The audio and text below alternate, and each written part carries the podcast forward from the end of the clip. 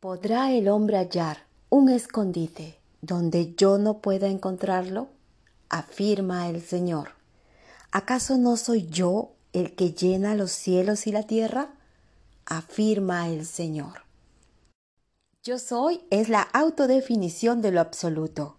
Yo soy es la fundación en la cual todo descansa. Yo soy es la primera causa sustancia. Yo soy es la autodefinición de Dios. Yo soy es un sentimiento de permanente conciencia. Yo soy es una puerta abierta por la que todo lo que soy puede entrar. Siendo esto cierto, ¿por qué no hacerse consciente de ser grandioso, amado de Dios, rico, saludable y todos los atributos que admiras?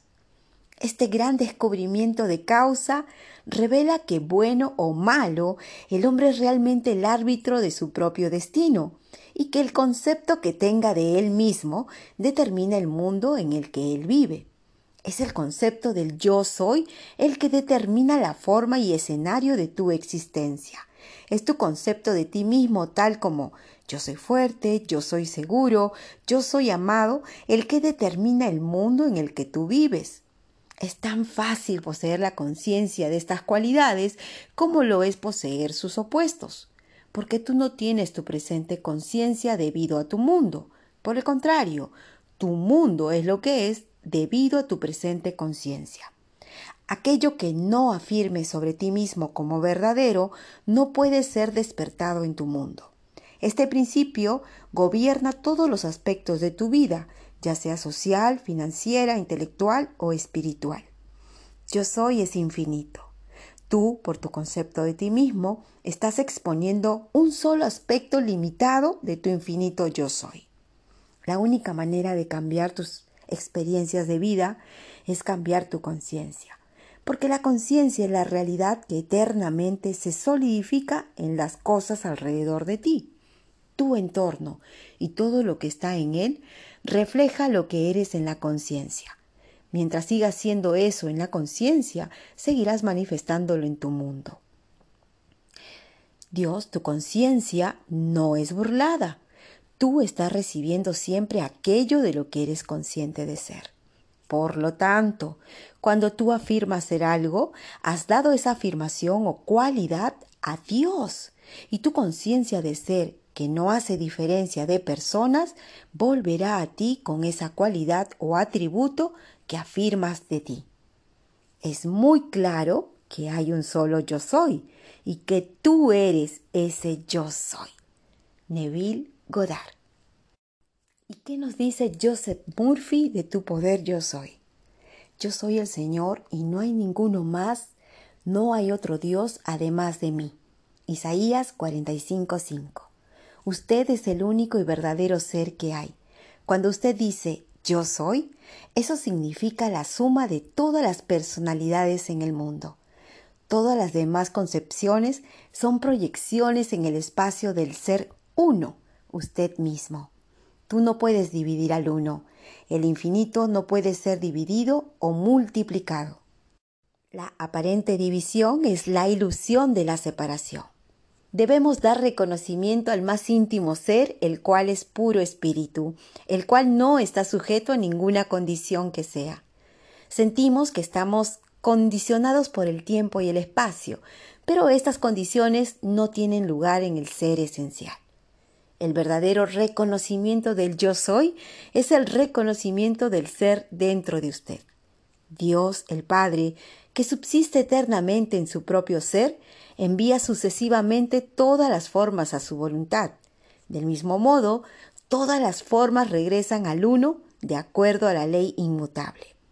Usted, el uno, puede comprender al ser infinito dentro de usted por una expansión sin límites de su concepción de Dios. Usted es el único ser que hay. Usted tiene memoria de todo lo que ha pasado. En consecuencia, todos los tonos, estados de ánimo, las vibraciones, el conocimiento y la sabiduría están dentro de usted. No hay idioma que no se haya hablado que usted no pueda hablar.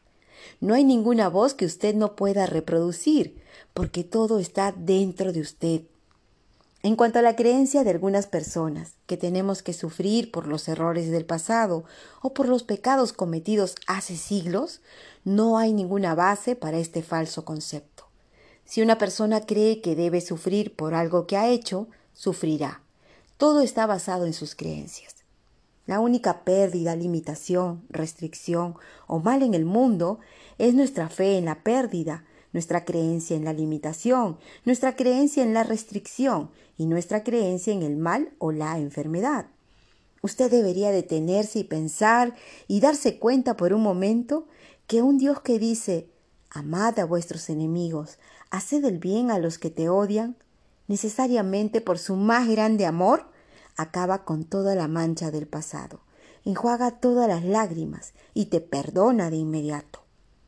¿Alguien se puede imaginar un Dios que le pida que perdone a quienes le ofenden y por otro lado que se niegue a perdonarse a sí mismo?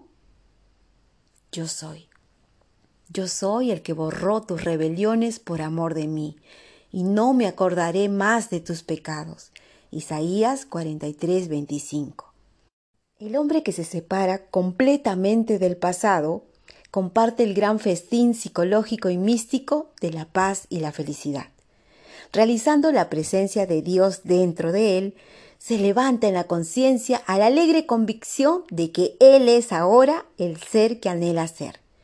Después de haber fijado este estado dentro de él, un silencio interior lo posee, y todas las dudas y temores se alejan de él y no serán más recordadas. Sosteniendo en silencio este sentimiento, el cual él siente internamente, se convierte en una expresión externa. Joseph Murphy. Y de esta manera hemos llegado al final de la cuarta parte de Tu Poder Yo Soy. Agradezco tu presencia en mi mundo. Me despido de ti con esta hermosa cita bíblica que la puedes encontrar en Jeremías capítulo 32 versículo 27. He aquí, yo soy el Señor, el Dios de toda carne ¿Habrá algo imposible para mí?